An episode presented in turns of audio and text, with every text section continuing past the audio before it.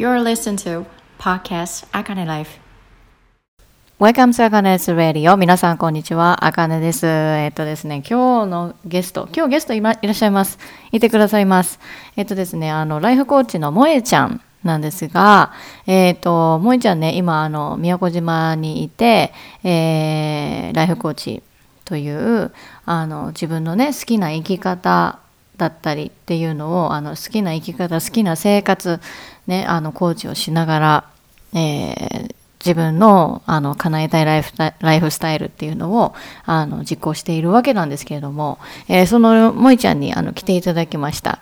えっと、話をした内容はですね、えまあですね、あの、2022年の1月に入って、えっと、萌ちゃんがちょっとね、体調を崩したんですよね。で、そこで、えっと、あの、どういうふうにこう自分のビジネスと向き合ったのかっていうところを、あの、お聞きしたりとかしています。あの、SNS の配信だったり、ポッドキャストの配信だったり、もう全部、あの、やめたということで、えー、そのやめてから、どういうような変化があったのかとかっていうのもお聞きしたりとかしてます。あとは最後の方にですね、えっ、ー、と、その、萌ちゃんのその恋愛のことについてっていうのも、あの、ちょっとお聞きしたりしました。なので、あの、すごくね、こう、内容が濃いものになってるんじゃないかなって思います。で、えっ、ー、と、もうね、今、今というか、私もそうなんですけど、あの、2月のね、8日からな7日ぐらいからなんかすっごいもう全然体が動かなくなってちょっともうあの今 SNS をね正直言うとストップしてるんですよね。今 2, 2月13日なんですけどストップしてるんです。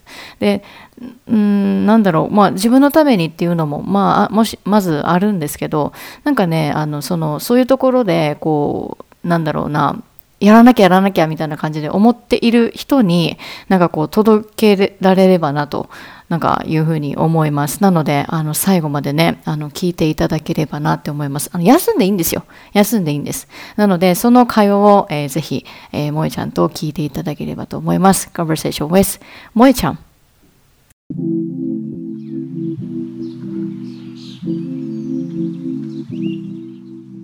えー、皆さん、こんにちは。あかねです。今日の、あのー、ゲストは、萌えちゃんです。えー、萌ちゃん。はい。こんにちは。お願いします。お願いします。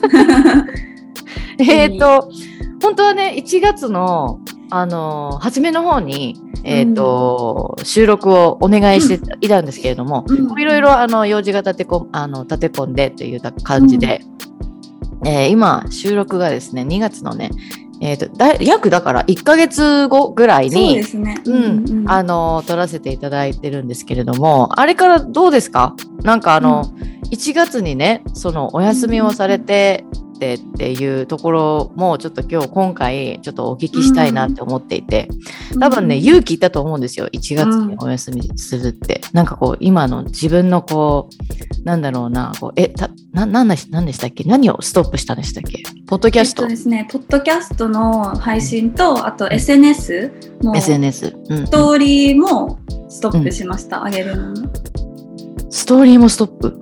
うんうんうん。へえーそうなんですなるほど。なるほど。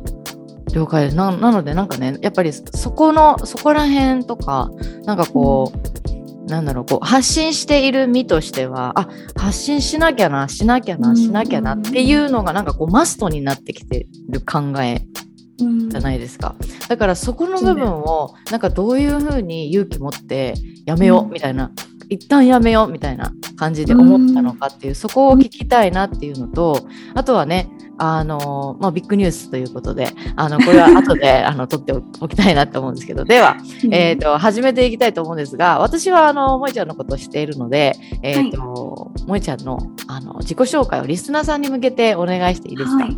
はい、はい、皆さん、はじめましての方、はじめまして。えっと、次世代の女性のためのコーチングアカデミーフリーザウマンの代表をしている萌えです。フリーザウマンではコーチングをツールにこう過去の自分も肯定してもっと自分を好きになってフレッシュな気持ちで人生を再出発したいなっていう女性をサポートしています。はい、えー、もはい。あ。どうぞどうぞ。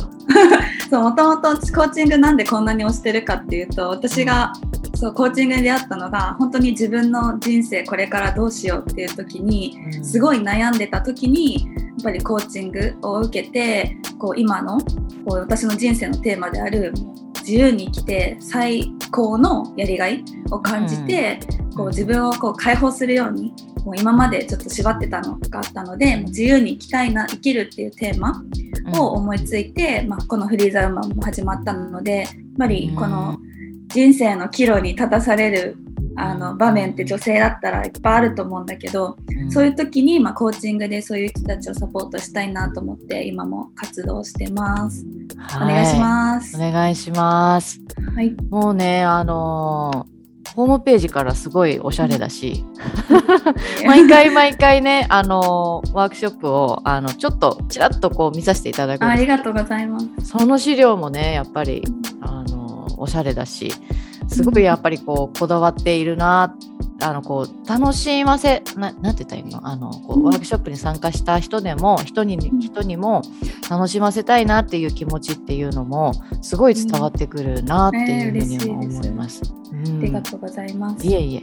で、まあ、今日はそのコーチをライフコーチをしてる萌ちゃんにちょっとお聞きをしたいんですけど、その、はい、多分ね今までえライフコーチをして何うん、何年目ですか今？えっと2020の6月から始めたので、うん、えっとじゃあもう1年半？1年以上。うんうん。そうであと今そのフリーザーマンでコーチ養成のプログラムをしてて、うん、私がまあ次のコーチとなる人を育ててるんですけど、うん、そのプログラムももうすぐ3月で1年になる。えー、に。時間が。すごい。え今までじゃあそのあのフリーザウーマンのあのライフコーチ養成講座みたいな感じなのかな、うんうん、その、うん、あのえっと受けた人って何人ぐらいいるんですか？今。今まではえっと、今一応ライフコーチの養成講座受けて、まあ、コーチングのいろいろ練習、プラクティスとか、うん、トレーニングとかいろいろあるんですけどそれ一応条件みたいのがあって、うん、そこを足すと認定コーチフリーザーマンの認定コーチっていう形で、まあそのまあ、言っても言わなくてもどっちでもいいんですけど活動ができるよっていうので今認定コーチが4人います。ええじゃあもう卒業された方が4人？うん、そうですね。えー、すごい。そうえ、それって何？あの、うん、認定認定っていうのはなんか、うん、な何を基準としてなんか認定っていうふうになる、うん、あ、もう私が、もうこう決めた基準です。なるほど、なるほど、なるほど。だからコーチングのプラクティスで、まあこうこれくらいな回数を重ねることとか、まあトレーニングをこれくらいのトレーニング、まあ、トレーニングっていろんなのがあるんですけどそれを終了するとかで4人ででも私のプログラム卒業したらもうバイバイってことはなくてずっとあのスラックでコミュニティやってるんですけどずっとスラックにいるんですよ。だからあのコミあのグループ、えっと、なんだっけコーチングプラクティス、うん、今学んでる子たちがコーチングプラクティスする時も、うん、まあ、クライアントさん役みたいな感じでたまに顔出してくれたりして、うん、そうそうそう。ずっとなんか、まあ、一応コーチと私のこのこれをやった理由がやっぱりコーチね、私だけコーチやってても救えるサポートできる人って本当に一握りだから、じゃあもっともっとコーチを増やしてそのコーチ同士がま協力してなんかすればもっとたくさんの人をサポートできるって思って、なんかコーチの軍団みたいのを作りたかったんですよ。えー、それなんか面白そう。そうそうそうそうだから そうその今は卒業した一応終了した子たちも一緒になってコーチングでこれからなんだろうなイベントとかなんかそういうのもやっていけたらなって思って。へ、うん、えー、すごい感じです。なんかもう盛りだくさんですよね。それってでもあの1年ですよね。えっとね、えっと、半年。半年？プログラム、うん、になります。うん、そうか。え、ん？1年のあのプログラムはなん？どどのやつですか、うん、あなんかね半年でもう完結するんですよ。あのコーチングのトレーニングもプラクティスも。そう、うん。う。ん、なんだけど、えっと、その後の半年やっぱり半年だけじゃ独り立ちできないので、うん。この後の半年はこうサポート期間みたいな感じでそのコミュニティに。へえすごい。あじゃあそのサポート期間の間は萌ちゃんからのサポートは？ない、ん？えっとねそのグループコーチングうんうん。にたまに参加できたりとか、なるほど。あと私と、まあ、あのスラックでつながってるので、そこうんうん。で個人的にこういろいろ聞いてくれたらメッセージでお答えはするし、まあその最初の そうそう半年は そうなんですよ。最初の半年はね受講生みんなにあのプライベートセッションがあるんです、んそうだからそう結構最初の半年は結構濃いんだけど、うん。まあ最後の残りの半年っていうのはまあメッセージでのやり取りとかそういう感じになっちゃうから、ええあでもねその半年のサポートがついてるっていうだけでもやっぱ違いますよね、全然ね。うん、全然違うと思う。やっぱ1年でも足りないって思うから私が実際になんかいろいろ講座とか受けても1年でもまあちょっともうちょっとサポート欲しいなって思うから。うんうんうんうんうん。うん1確かに年確かに。そうそう。ね1年私たちもあの同じビジネスコーチですけど、うん、1年ってめっちゃ短いですよね今思意外とねそうそうそう,、うんそうそう。ですよね。めっちゃ短いの本当に。うん。これ聞いてる皆さんいや長え長えだろうとかって思うかもしれないけど、でもね本当に短い。だってはいねセールせな何なんて言ったらいいんだろう。あのイベントやうるん。って言っても、イベントをやイベントをやるだけっていうだけじゃないから、うん。あのそのイベントやるまでにもその広告みたいなのも自分らで作らないといけないし、うん。うんだからもう1ヶ月ぶあの突っ走りみたいなうん。じ。うん意外とね 忙しいですよね。忙しいしもう何？ねコラボだってうん。あのしていって、ね、お互いのそのあのフォロワーさんに情報提供、いいいいものを情報提供していくっていうのもそれも大切だし、うん。ねなんかうん。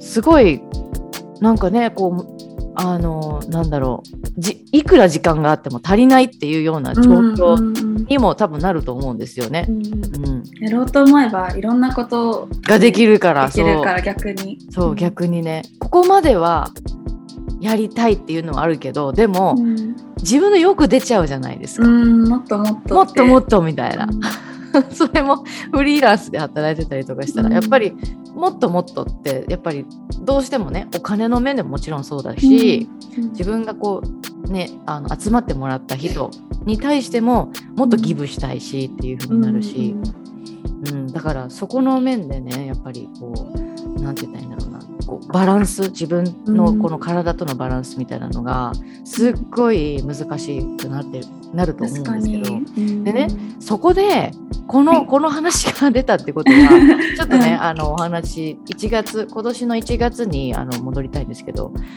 1月うん。萌ちゃん何があったんですか？そう謎の1月の空白がうん一応あって、でもそう。ね今今2月で2月7日もう2月の1日ぐらいかな。多分もうカムバックしたんですよね。そうなんです。2月からはまた再スタートしようと思って、うん、あのカムバックできたんだけどそうそうなんか最初にあかねさんが言っててあの1月に本当はこのね、うん。収録もしようっていう話、うん。で進んでたんですけどその時やっぱりちょうどなんだろう自分が、まあ、このフリーザーウーマンとのフリーザーウーマン自体もこれ今後どういう風にしていこうってまあ悩んでたっていうのもあるし、うん。まあ、自分の体調もそこまで良くなくって、うんうんやっぱり心と、ね、体ってつながってるから体調良くないとどうしてもから心もうん。なんかこうしぼんで、ね、しまいますよね。うんそうそれが結構ピークに1月は来てでちょうど私実家に帰ってたんですよね、うん。今は宮古島に住んでるけど、うんうん。実家が千葉でいきなり寒いところでうん。しかも私あんまり実家ってあの居心地がいいって思えないんですよね、そうそう。だからそのうん。そうなんかさ私自由なのがもうほらうん。フリーザーウーマンなんで 好きなんですよ。はい。そうだからこのご飯の時間とかも決められてねでもありがたいって思えば、ね、ご飯があるとかもありがたいんだけど、うん。でもやっぱりもうなんだろう若い時からもう実家から出ててもうずっと一人でやってきたからそこもちょっと窮屈に感じちゃって、まあ、いつもと違う場所っていうのもあったし、そうそういうのでなんかちょっと1月ピークくらいにもう落ち込んじゃうっていうのがあってでそれであかねさんとも話したいっていう気持ちはすごい本当にあってずっとね話したいって言ってたから。そうだけうんうんうん。どやっぱりこの迷ってる時にこう私が話したことでなんか、なんだろうまあこれポッドキャスト一応ずっと残るわけじゃないですか。うん。なんか後悔もしたくないしこう話してなんか本心じゃないのにこう話す、うんが私が私自身が自由で開放的になってこう自分なりに生きてますっていうふうじゃないのにうん。こういう人になってほしいみたいにみんなに言うのもちょっとなっていうふうに思って、うん。まあ、ここはあの、まあ、自分のためにも、まあかねさんの、ね、ポッドキャストだしあかねさんのためにもちょっと申し訳ないけど、こう延期そうさせていただいた方がいいかなと思ってうんあのうんうん。そうそう延期していただいたんだけど。なるほど。そうそうなので本当にうん。心と体の不調、ピークで環境もあんま良くないっていうのがあった。のが1月。うん。うんうん。なるほど。なんかねそこ、うん。そこからもう SNS もやめてポッドキャストもやめてっていう風になってそのやめるっていう風になった時ってどんな感じだったんですか？その決断をする時って。えーっとね結構迷ってうん。別にそのポッドキャストはお休みしますって言ったり、うんうんこうししつつこう SNS は、まあ、ちょくちょくストーリーは上げるとかもできる。うんうん。んだけど、なんか、まあ、最初はそういう感じでやってたんですよね。うんんそうなんだけどでもやっぱりその SNS をねチェックチェックというか、うん。何かあげようと思っても周りの人の、その頑張ってる姿とかを見てもすごくあなんで私はできないんだろうみたいな感じでさ、そう思っちゃったりして、そうそうそう。焦る。こんなんだけど思う？思いますよみんな思います。うん。そう焦ったりとかするのも逆に良くない？でなんかもちろん不安はあって不安は一番はやっぱりずっとこう毎週アップロードし続けてたポッドキャストうん。こうお休みするっていうのがすごく一番不安だったからなんかうんこの楽しみにしてくれてる人も実際にいるわけで、うん。今まで毎週聞いてくれてた人もいるし、うん。なんかそういう人にもなんかちょっとわかんない。大げさかもしれないけどそう楽しみをちょっと奪っちゃうじゃないけど、なんかそれも悲しい、でしかも私自身もリアルトークで話してるからポッドキャストで、そういいう落ち込んでるみたいな時もこう発信した方がいいのかなっていうのもあったんだけど、そうそうそう。なるほど。それが一番なんか迷ったかなポッドキャストどうしようって。うん。なんかその落ち込んでる時も配信した方がいいのかなっていうのは、うん。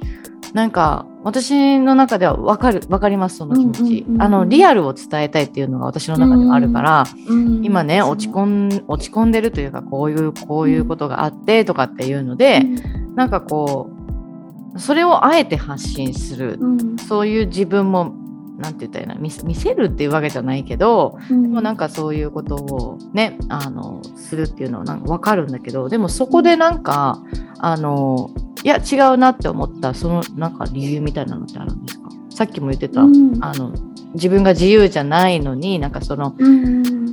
ことを言っちゃなんだろうなこう自由に生きてんだよみたいな感じで言っちゃうっていう、そこになんかあったんですかね。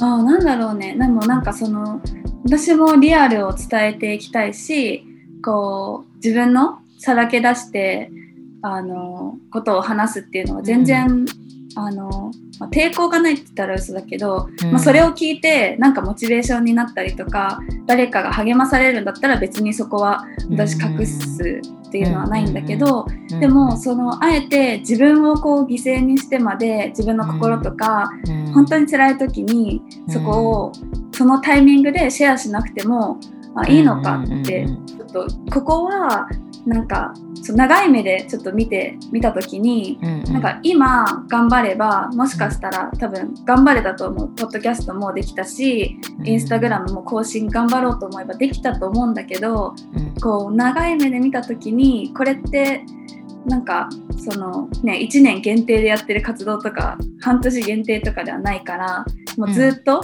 自分の人生を通してやっていきたいことだから、うん。うん、そう思ったらこの1ヶ月ちょっと自分のためにお休みしてちょっと自分と向き合ってっていう期間を設けても全然なんかダメージとか受けないんじゃないかなって思ったし、ね、コーチにも言われたわ。そういうふうに 今思い出したら。ななんて言われたんですか？私たちのコーチそうそう。もう私大好きそうコーチにも言われた同じようなこと。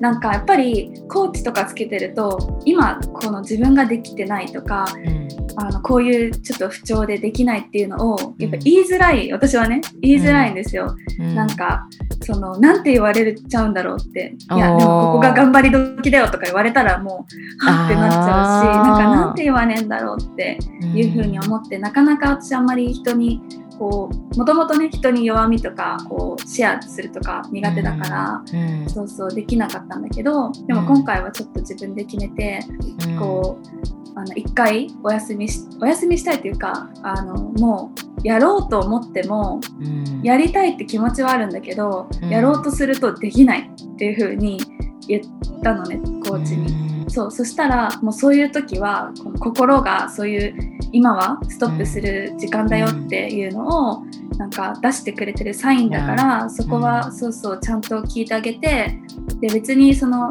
私がこのフリーザーウーマンを本当に私がさっき言ったような感じだけどこのね1年のプロジェクトとかそういうわけでやってるんじゃなくて、もっともっと長い人生をかけてやるやってることだから、今そのポーズしても全然そこは自分のために時間作ってあげるのが一番いいんじゃないって言われてねえと思ってそこでちょっと、うん、あもう一回ストップしてで一応この自分の今後とかのことも考えたかったしちょっとねなんかいろいろやって片手間に考えるじゃなかなか自分とも向き合えないかなと思って、そうそうそう。だから一旦ストップして、まあ、ポッドキャストとかあのインスタグラムとか考える時間とかをクリアにしたら、まあ、自分に向き合う時間っていうのがもっと増えたから、そうそうそれを選んだっていう感じかな。なるほど。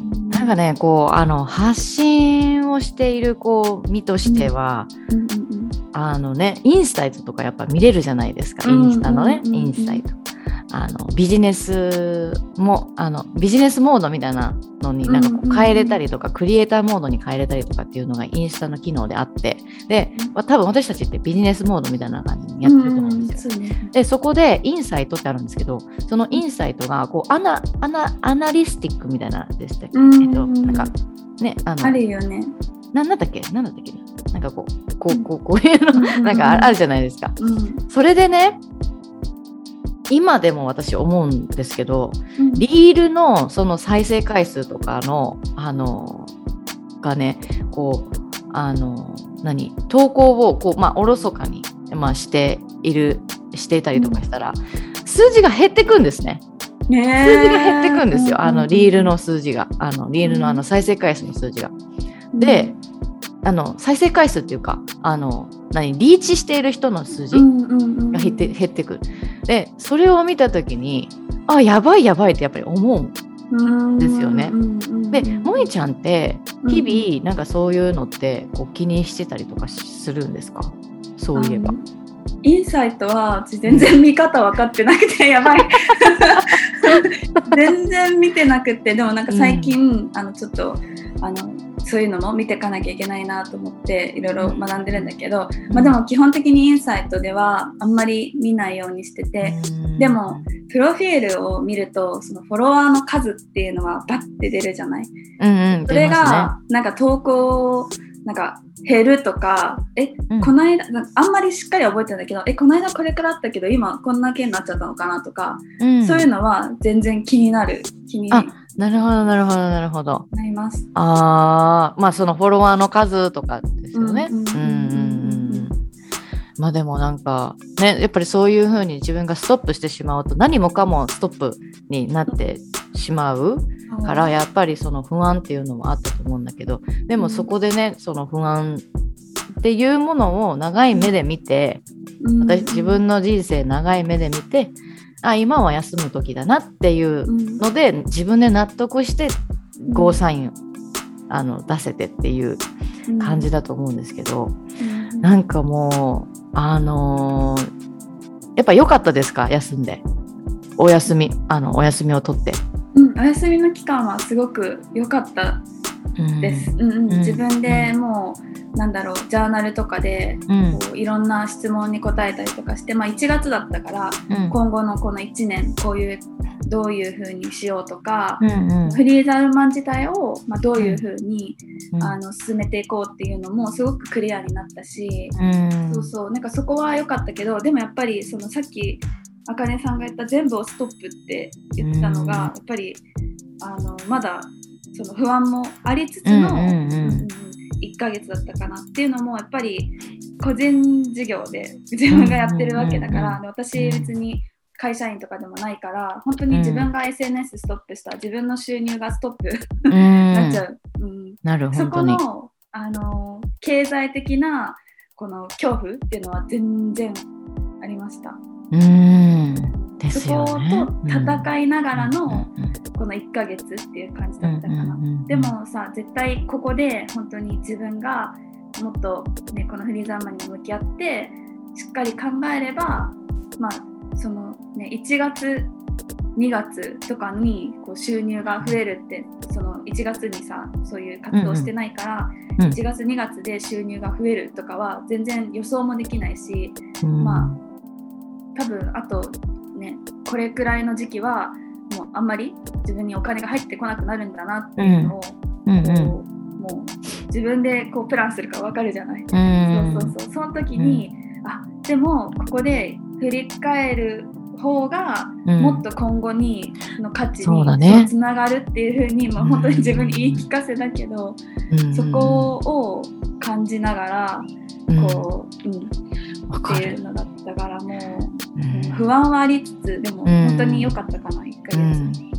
でもなんかそのそこのやっぱりあのななんて言ったらいいんだろう。私もねこうあの、うん。なんだろう。雇われマインドセットも外しなさいって言われて。うんうんうんあのあなたもうあの CEO なんだから、うん。CEO のマインドセット持ちなさいって言われたんですよね。えうん何？何？って思ったんですよ。でこのね言葉ってあの私たちのコーチがもう口酸っぱくこう言ってることだし、うん。もう今まで聞き慣れてる言葉うん。なんだけどあの私全然分かってなかったなっていうのがあって、うん。今回。うんそのねあの今さっきその収入のことうん。もおっしゃったんだけどあの私1月の末ぐらいに、えー、とポッドキャストのマスタークラスをさせてもらってで、えー、とそこそこからで2月もあってでポッドキャストの編集代行っていうのもあの、えー、とあるんだけれどもで、えー、とクライアントさんもいらっしゃってっていうのがあってうん。で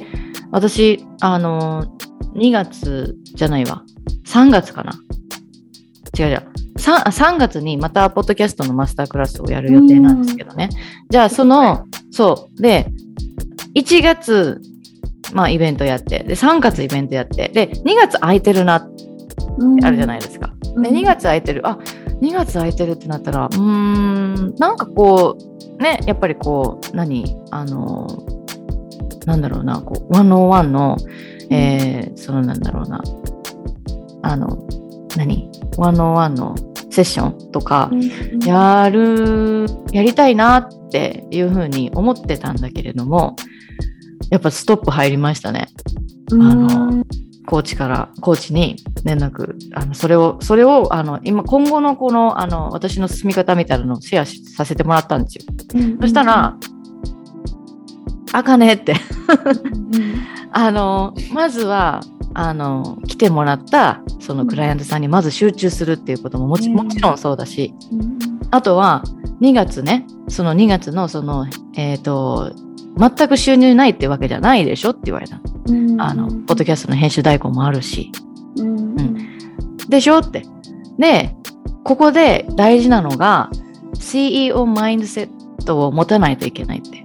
うんもう雇われマインドセット、今までその雇われって、あの、こう、聞いた身だから、毎月毎月サラリーが入ってくるっていう状態じゃないですか。でも、あの、毎月毎月入ってこなくてもいいの大丈夫なのって言われて、うん。確かにって思って。うん確かにそうだよねみたいな。で、うん。あなるほど。こういう風にしてなんかこうあの彼女たちは 考えてるんだなと思って。うん。確かになみたいな。いや私多分あの頭では今まで分かってたけど全然体で分かってなかったなっていうのがあって。だからなんかややなんかこうねその例えばイベントやります。イベントやって、でねあのなんかこうあの beautiful souls に出会えましたっていう風になったとしても、そこからのビュあのね次次のよ翌月に、じゃあ収入がなかったらダメなのかって言ったらそうでもない、うんうん。なんかだからここでやっぱりあの今さっき萌ちゃんが言ってくださったように、あのなんて言ったらいいんだろうな。あのやっぱ自分と向き合うことクライアントさんと向き合うこと、もうそれをやってからの次のあのステップというか、ムーブオンだよっていうのはなんかすごいわかりますね。うんうん。うん。それをなんか私は、うん、1月2月でなんかちょっと経験させてもらったんですけど、うんうん、だからなんかそれはすごいわかる。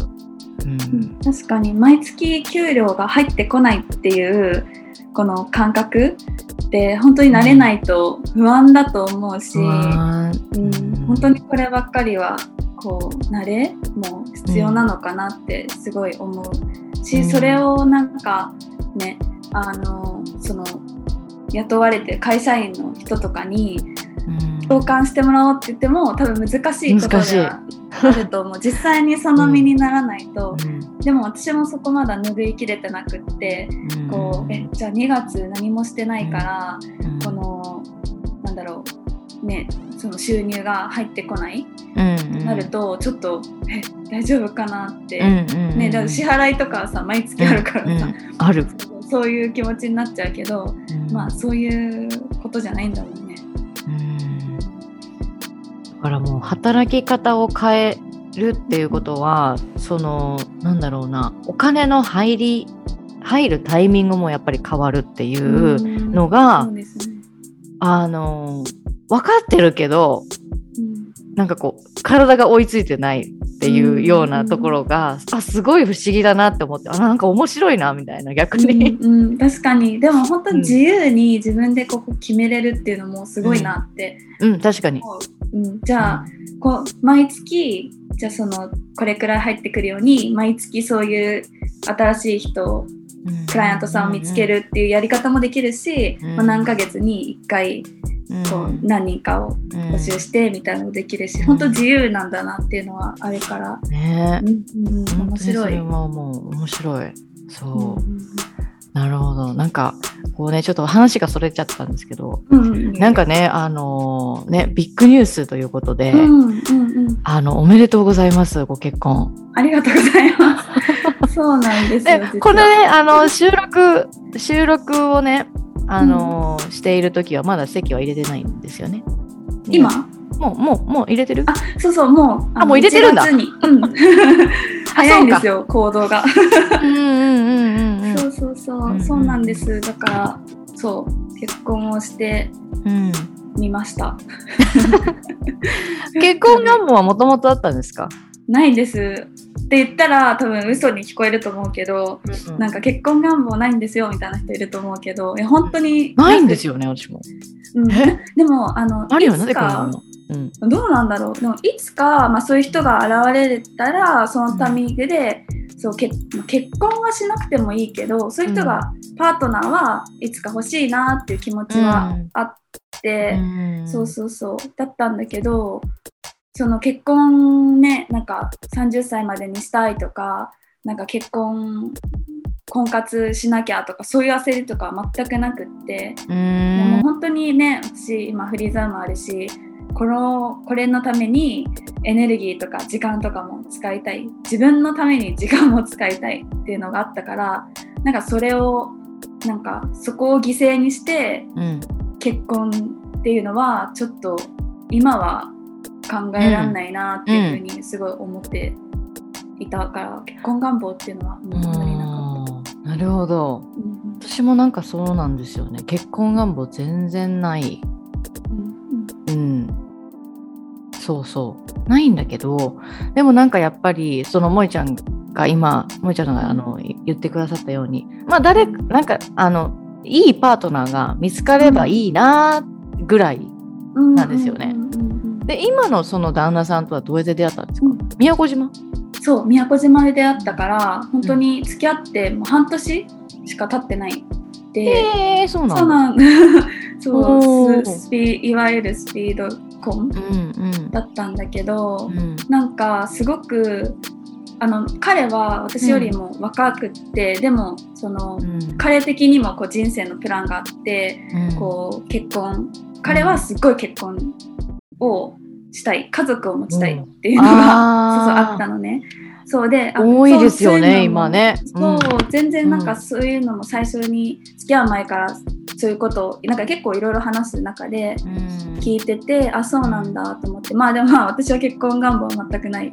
今はそういうふうには。まあ付き合っ、うんいいパートナーがいたら付き合うとかはできるけど、うん。そういうコミットメントはちょっとなーっていうコミットメントがね どうしても窮屈になるんですよね。そう言ってたあのそう、逆にねじゃあそこをこう乗り越えて、うん。あ旦那さんと一緒になろうってうん。いうふうになったのって何がきっかけだったりとかするんですか？とまず私はその理想のその自分の将来とかっていうのをさすっごいよく考えるじゃない？うんうんうんうん、ねビジョンのね。そうそうそう。C ゴールっていう。ビジネスコーチにもそうそう C ゴールとかも Dream 持ってるし。Seed とかね。そうそうそう。もうでそれを考えた時にじゃあ私のは一人なのかって言ったらそうじゃなくって、まあ、私はパートナーがいるっていうのを想像しててじゃあそこにいるパートナーってどういうクオリティを持ってる人なんだろうっていうのを考えて。そうそうそう。ここみんなれ聞いた方がいいめっちゃパワフル。ここみんな聞いた方がいいよ。はい。そう考えて、で、クオリティだって。うん。あの条件って言ったらさなんか年収がとか身長がとかいう、ん。考えちゃうかもしれないけど、うん。まあ、クオリティで、まあ、どういう人かとか、どういう関係性を持ってるかとか、まあ、どういうふうにお互いをうん。こう、なんだろう扱ってるかなんていうのトリートしてるかみたいなうんうんうんのを考えてそれをなんかもう30個くらい出してたんですよ。へえ。そう。私のもう理想のパートナーの、それはパートーナーと出会う前に？出会う前にう前にそうそう書いてて、で一応なんかもう結構ねそういういろんな話もしてたから私はもうこういう人じゃないと絶対自分のパートナーに選ばないっていう風に言ってそのリストを、まあ、全部はその時覚えてなかったけど、まあ、例えばこうとかこれとかとか言ったら、なんかもう全部当てはまってるって言われて そうそう結局後々見てみたらうん。30個中28個は当てはまってたのね。まあ。はあ私のリストがゆるゆるだったのかもしれないけどわかんないけど、うんうんそうそうそう。でで私まあ付き合っ彼とかいてもうん。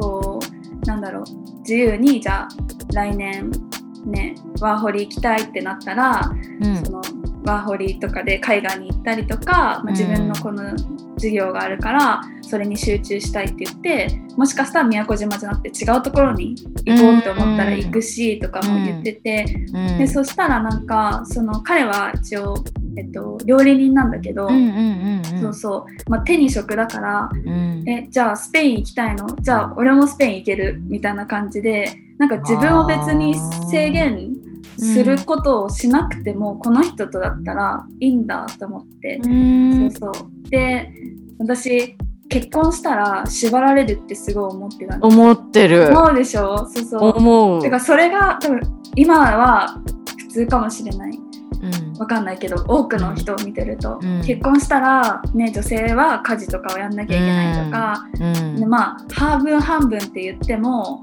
こうね女性がやることの方が多くなっちゃったりとか、うん。結局女性がいろいろ我慢しなきゃいけないっていう風に思ってたから、結婚するのはなって思ってたけど、あなんかそうじゃなくってなんかけ一緒にいることで、なんだろう、まあ、彼は、ね、ずっと一人暮らしもしてきたし、もう家事とかをもう全部任せてほしいって言ってもう本当に今も全部やってくれる。すげえ すげえ 食器洗ったりとかん。洗濯物をこう畳んだりとかしか全然しなくて。理想の旦那さんだねなんか。もう本当に私は求めてた感う。じなんかむしろその彼がこの私がこう集中してパソコンしてる時に家のことやってくれるからできてることとかもい。ろいろあってそうそう。だからあ縛られずにこんなに自分のじゃあ逆にその自分の事業とかもこうサポートしてくれるようなこ人？だったら別になんか結婚しないっていう風にこだわりもいらないかなと思って、うん。そうそう。へえいやそれはすごいな。いやすごい、うんうんうん。でもそういう人はいないって思ってたから私はもうあいない絶対に。そうそういない日本には。いる。そうそうそういる意外と、へえなるほど。いやすごいな。うん。うんうんなんかでも結婚したらどうなるかっていうことのイメージうんとか自分の考え方がうん。変わったかも結婚したら必ず縛られるとか女性が我慢しなきゃいけないとか、そういう風なイメージだったけど、うん。あ必ずしもそうじゃないうん。夫婦のあり方みたいのも、あ実現できるのかっていう風に思ってうん。あじゃあいいかもなっていう風に思ったのかな。うん。うんいやーそそのパートナーにまだ出会ってないですね私は。出会ってない。でもね、うんあの書かないと多そうそう分そうそう。ダメなのだと思う。んそのうん、それはあると思います。うねえ。そう。だから私も格好。どういう、うん。何？どういうクオリティと？どういう何？そうそう。えっとなんかその自分が自分の将来こうなりたいこうありたいっていう姿を想像した時の、うんうんうんうん自分の隣にいる人に持ってっていてほしいクオリティ。あ例えばね私はねあの絶対育休を取るとか、ーうん。うん。なんかそういうなんかこと。そういう感じ。なるほど。もうえフェミニストとか。あフェミニストだとかあとは何育休取るとかあとはこう家のこともしてくれあることに対してる、うん、抵抗ない人とか。でも抵抗ないとかじゃなくて家事が好き。なるほど。えそれはすごい。いやでも家事好きな人にやっぱ任せればいいよね。そうそうそうそう。できない人は、ね、できない人なりに違うことでこうん。う頑張るから、だから私は逆にその彼にこれくらいの収入があってほしいとかは全然求めてなくって、うん。まあ、自分の、まあ、自分の仕事があるっていうのもあるし、もう彼がその、ね、料理人だから、ね、将来あのお店を持ちたいとか、こういろんな夢があるんだけど、うん。そういうことはもう彼で頑張ってもらってみたいな、うん。感じ。だからなんかうん。ねそうそうそう。自分が求める条件うんうんうん。今じゃあもうお金ももう100折半みたいな感じ、うん。うんなんかね、一緒にあのうんうん。暮らしてるこうお家の家賃とかうんうん。食費とかは、じゃあ大体、えっと、一人一人これくらい出したらうん全部賄えるよねっていうのを毎月2人でじゃあ何万ずつみたいなの出してでそれ以外はもうノータッチ。もう彼がい,、まあ、いくら稼いでるっていうのは大体わかるけど、うんうんうんうんうんなんか、ね、ボーナスがいくら入ってとかも聞いてないし、うん。私も逆に自分の収入とかも言ってないし、うんうんうんうん。うん言わなくていいところは言わなくていいよね。なんかそこじゃないよねっていう生活できればっていう感じですよね。なんか全部一緒にならなくても、うん。なんかね個人個人でそこは分けても全然いいかなって。今は違和これからどうなるか分かんないけど、うんうん今はそれで全然違和感ないかな。へえいやーすごいな。私もそういう旦那さん旦那さんというかねパートナーを見つけないとうん。あのうん。私もガタくるから。もうあの体がガタくるから。そうだよ。なんかこういうね自分でこうビジスネスやってたりする女性ってうん。本当に強いからこう多分何でも自分でできちゃうと思う。そう。何でもできちゃうからね。結局、うんうん。結局ね。そう。まあちょっと、ねす数字のところは私ちょっとめっちゃ弱いから。弱い。数字が強い人とかん。いるいるいる。いる いるからやっぱり何でもできちゃってあのフルでねこうバーってこうかけかかけかけ駆け足でこうやっちゃうっていう人もやっぱりいるから、うん、もう本当にねそういうパートナーがやっぱりいたらすごいもうあの嬉しいと思う。本当に、うんいやすごい。イメージからすごい変えてった方がいいって今はね思った、うん。自分の過去の自分に何か言うとしたら、うん。その結婚イコールこうだとか、まあいうん。本当に今一般的にさ、うん。ね結婚してる先輩の人たちから聞く話とか、うんテレビで見ることとかでさ、こううん。結婚のイメージとか、夫婦の関係のイメージとかってあるじゃん。それからやっぱりなんかそのさ自分がこう想像してることって起きるってよく言うけど、うんうんうん。そのそういうイメージでいたら多分結婚の悪いとこばっかり見えて、うん。あ私はって言ってどんどん自分が一人で頑張っていく、うん。っていう感じになっちゃうかもしれないけど、うん。本当にこれはもう自分過去の自分にこう言いたいことなんだからいやあれだけどーすごい。このイメージからうん、変えていくっていうのもうん大事かもしれない。そうそう。だから最近ねそのあのなんだろうな。あのイメージから変えるっていうそこの部分なんですけど、あのやっぱり自分がこう若い時のその恋愛の時恋愛のその考え方と今の恋愛の考え方って全然違うじゃないですか。全然違う。全然違う。全然違うんだけど、うん。でも全然ねその潜在意識のところでの、その相手に対するこう求めることとかっていうのが、当時から全く変わってないなって気づいたの。うんうんうん、そう。だからその何マインドセットとか言うじゃないですか、私たちねすっごい。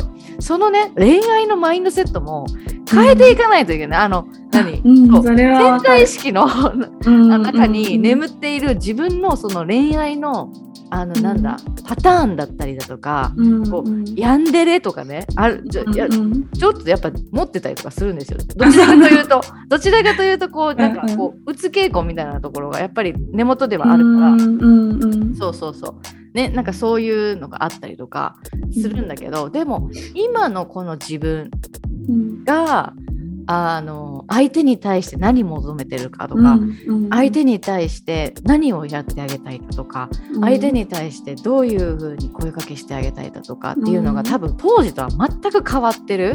変わってる変わってる。接したらいいか。だからうんそこの潜在意識もやっぱり 変えていかないといけない。だからそうあの今さっきね萌ちゃんが言ってくれた30個自分のその理想のパートナーの、あのなんだねクオクオリティって言ったらいいのかな、うんうん。ね、理想の理想としている人のクオリティ。を30個書いたっていうの。もうそれはすごい。それ毎日見たってことですか？じゃあそれあ毎日は見てないけどうんうん。でもそのなんだろうなでもそ書いてそれに従えるか従えないかっていうのも 結構重要だと思ってて。私書いてはいたんだけど 前のね恋愛とかで。書いてはいたけど結構なんかそれをんすごい多めにチェックしてたりとかうん甘め甘くチェックしたりとか全然リストにはまってないのにうん。なんかまあいいやみたいな。ちょっとやっぱなるほど。恋するとそのときめきの方が勝つから。そうそうそう。かつあの勝つでしょ？恋恋は盲目みたいな感じで勝ってしまう。なんかこう緩いからみたいな。そうなのでねなんか緩いからっていうかあもうちょっと甘めでいいかとかっつってなんかこう自分の欲をね、先に満たそう満たそうみたいな感じになっちゃって。ある。なんかリストをちょっとなんかその人に寄せちゃったりとか寄せていくっていうパターンもあるっていうだから私もそのリストを書いたからって、うん。すぐにこのパートナーが見つかるとかうん。リストを私はこうだからっていうのをこう前面に出せるようになるっていうまでには、うん。本当にいろんななんか失敗とかうん。もうねリストに全然当てはまってない人とかうんお好きになっちゃったりとか全然あったからあれなんだけどでもなんかそのなんだっけ？これ友達同じように話して友達から聞いたんだけど、なんかそのリストを無視した段階で、もうそのそれはそのユニバースにああなたは恋愛に対してじゃあこう理想のパートナーを探すことに対して全然真剣じゃないんだねっていうメッセージを送ってるって言っててあ確かにそうだと思って。そしたらもうその理想のパートナーはもうどんどんどんどん遠のくから、その、まあ、今これを気づいた今からこの自分はどれだけその、うん、まあ、自分のパートナーを見つけること理想のパートナーを見つけることに対してこう真剣なんだよっていうのをこう、うん、合ってない人はリジェクトちゃんと、まあ、うん、すいませんってリジェクトするっていうのを繰り返していくのがすごく大事だっていう風になんか話を聞いて、あそうだなと思ってもうリストにスティックしようっていう風に思ったかな、まあ、そこの柔軟性とかは大事かもしれないけど、でもある程度ね自分が決めたこととかをしっかりこう守り抜くっていうのも大事だったなって。確かに本当にそれは大事かもしれない。大事だと思う。知れないといえば大事だと思う、だってそこはもう自分がねだって譲れないところだし、書いてるってことは譲れないところだったりとかすると思うから、そこをこうブレちゃってやあのねあのいやあなたでもいいかなみたいな感じでなんかこう 妥協みたいなね になったらそれはそれでもう初めからそこから間違いみたいな感じになっちゃうから、そこはねもうやっぱり一致して、入り口から一致させて最後までっていうのはすごい大切だなっていうのは。大切と、う。ん、めっちゃ思いますねそれは。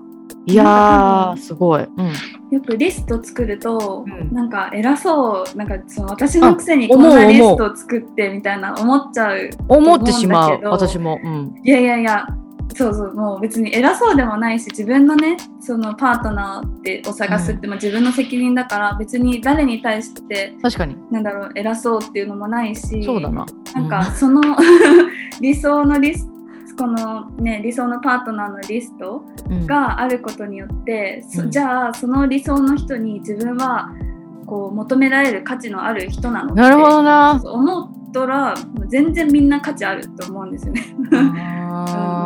全然あるでしょって。私そこから本当セルフラブだと思うけど、うん、いや価値ある私と思って、うん、このリストを作るっていうのもすごいなんか大事だな。んかそういうふうに思ったら、うん、全然価値あるよって。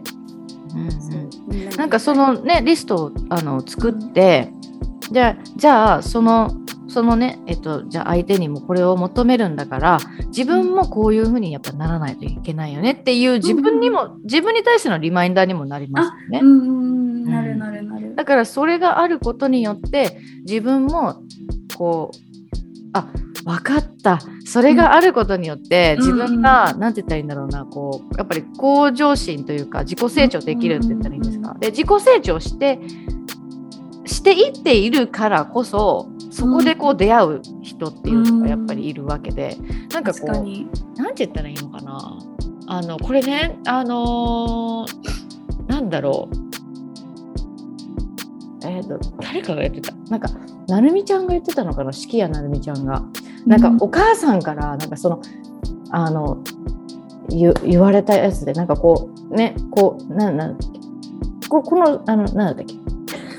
え 三角スクールなんかレレッカート違うなんだっけここういうのあるあなんかえカースト？カーストか。カースト、うんうんうん、カーストというかなんかまあまあ、まあ、こういうのがあるじゃないですか。ピラミッドそうピラミッドみたいな、うん、そう三角形。で自分がこの下に下のところにいたら、うん、こうあのなんだろうな。なんだろう。何？ななんて言ったらいいの？何て言ったらいいの？あの自分がこう下に行ったりとかしたら、あのそそこで出会う人ももちろんいるけれども自分がこう上に行けば行くほど、あの自己成長すればするほど、それにやっぱり見合った人っていうのがやっぱりで、出てくるっていうから確かに本当にそうだなって思って、それはもう萌えちゃんがやってることってすごいことだよねっていうのはなんかすごい今気づきましたね本当に。いやでも、うん、自己成長すればするほど、うんうん、出会う人も変わってくるし私も、ね、自分の理想の生活したいって思ってじゃあどこでできるかなと思って宮古島に来たから彼もいたし、うんうんうん、なんか、うん、そこはすごい思うかな。自分が成長して自分がどうなりたいかっていうのを、うん、こう突き詰めていけばその過程で、うん、あのポンとユニバースが出会わせてくれたりするのかなって思って。うん、本当にそうかもしれない。うん、うん、なんか今日はね、あのー、なんだろう、なんだろう、不思議なこうトークで終わったんだけれども。終わってしまったんだけれど、でもね、あのー、本当に、なんだろうな、今、多分こう、なんかこう、やらなきゃいけないことっていうのがすごい多かったりとか、うんすると思うんだけれども、うん、あのリスナーさんもね。うん、でやっぱりそういう人たちにあの私たちやっぱ伝えたいのが休むことっていうのも仕事だから、うん、本当。にあのそれはもう本当に伝えたいなっていうふうに思っていて、でやっぱり休休むことだったりだとか自分と自分をこうねあのなんだろうな。こう自分と自己理解というか向き合うことで、うん、やっぱり得られるもの。で次の月にあの次の月例えば3月の月にジャンあのもうハイジャンプができるようにもなると思うし、うん、うん、で自分と見つめ合うことでえーと、なんだろうなさっきのねあの萌ちゃんもあのご結婚の話が出たんですけど、うん、そのパートナーとも出会うことがある出会うっていうのがあると思うしっていうのがあるのでなんか自己あの止まっているっていうふうに思うかもしれないですけど止まってないんですよね。進んでるから、そうそうそうそうそれ本当に思う、うん、うん、そう。進んでるからなんかそこの部分であのこのエピソードからなんかこういろいろあのななんだろうな萌ちゃんの声だったとか私の声だとかでこういろいろ感じ取っていただければなっていうふうには思います。でね最後にあの萌ちゃんにあの質問なんですけど、はい、あのー、これえっ、ー、とねちょっと2月からちょっとあのゲストさん、呼んで呼ばさせていただいた人に、えーと、うん、ちょっとねちょっと違うかもしれない。あのそれそれちゃうかもしれないんですけど私的に自己表現はセルフ最大のセルフケアって言わせてもらってるんですね。うん、で萌えちゃんの自己表現って何ですか、うん、なんななんだと思いますか？それが別に、うんうん、あの言葉じゃなくても体でもいいし、どんなツールでもいいんですけどなんかその自己表現のツールってこれこれ私あの自分を一番、えーと、表現しやすいなっていうものって何,、うん、何ですえー、でも私もポッドキャストかもしれない。ポッドキャストが一番自然に話してるし、うん、こう自分の気持ちとかもこう包み隠さず表現してる。で別にそのうまく話せてはないけどなんかもう自分なりに好きなことを話してるから、すごい自己表現の場になってるし、それを発信することでなんか、まあ、自分の気持ちとかこの考えとかも整理できるのもあるし、それを聞いてくれた方とかからこうメッセージとかもらえるのがすごい嬉しいなと思ってすごいセルフケアになってるっていうのはあるかな。確かに、うん、ありがとうございます。貴重なお言葉をいただきました。えー、えーと、萌ちゃんの自己表現のツールはポッドキャストということで。うん、で、まあ、今回のあのエピソードでこういろんなあの皆さんに対してのこの気づきであったりだとかっていうのがあれば、うん、なんかすごい嬉しいなっていうふうに思います。はい、はい、では、えー、今日はこんな感じで終わろうと思います。バイバイ。じゃあ、ポッドキャスト、あ、違う、ポッドキャストない。な、な、な、あの、マスタークラスがあるので、宣伝できれば。忘れてた。はい。えっ、ー、と、あのー、最後にですね、萌ちゃんの方から、あの、お知らせがあります。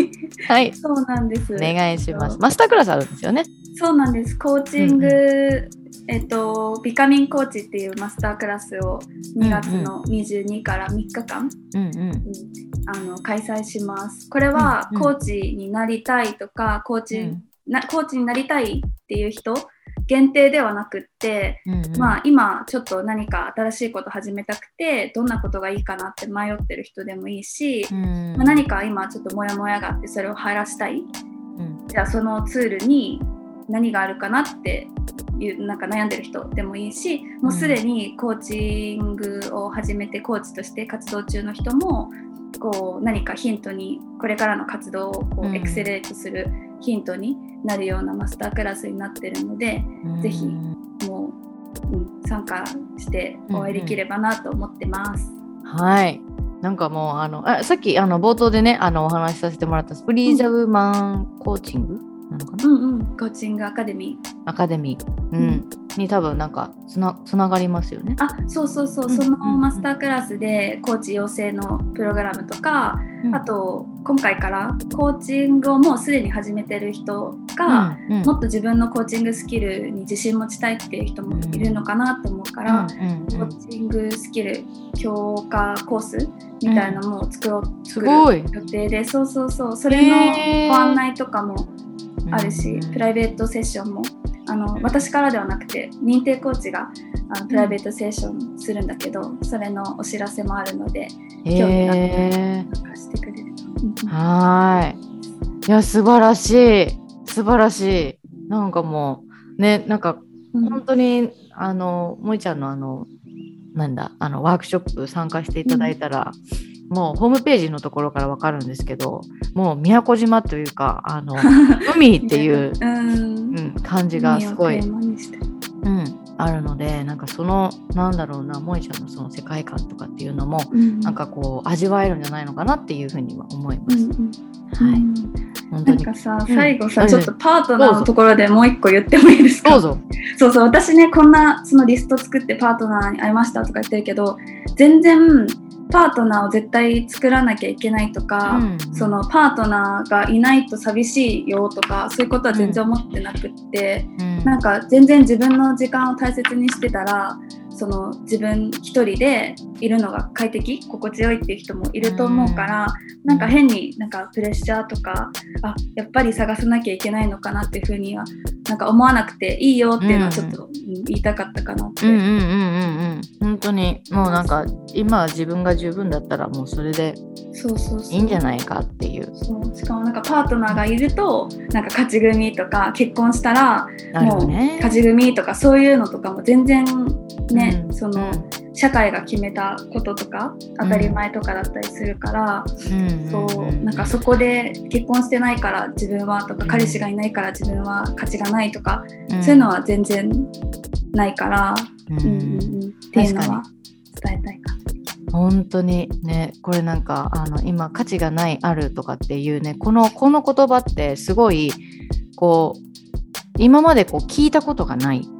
うん人って結構いると思うんですよね。うんでそこで価値がある価値がない、うん、なんだろうなとかっていうふうに思うかもしれないんだけれどもあのこれはねあの自分が無意識に思ってることだったりとかする。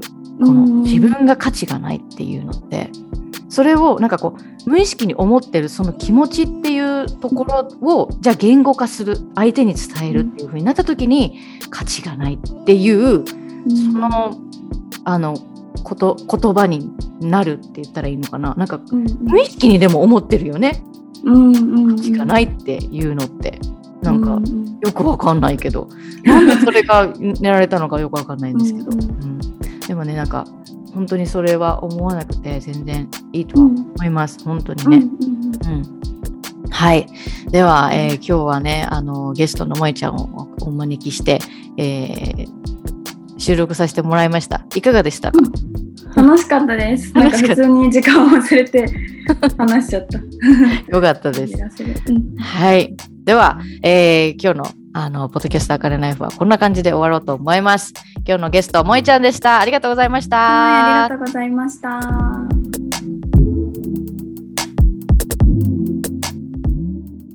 このポッドキャストがいいなと思ったら SNS でぜひシェアをしてください。そして感想などは、えー、私のインスタグラム、アットマーク、アンダーバードット、アカネライフドット、アンダーバー、こちらのアカウントで DM やコメントお待ちしております。では、また来週お会いしましょう。See you next time. バイバイ。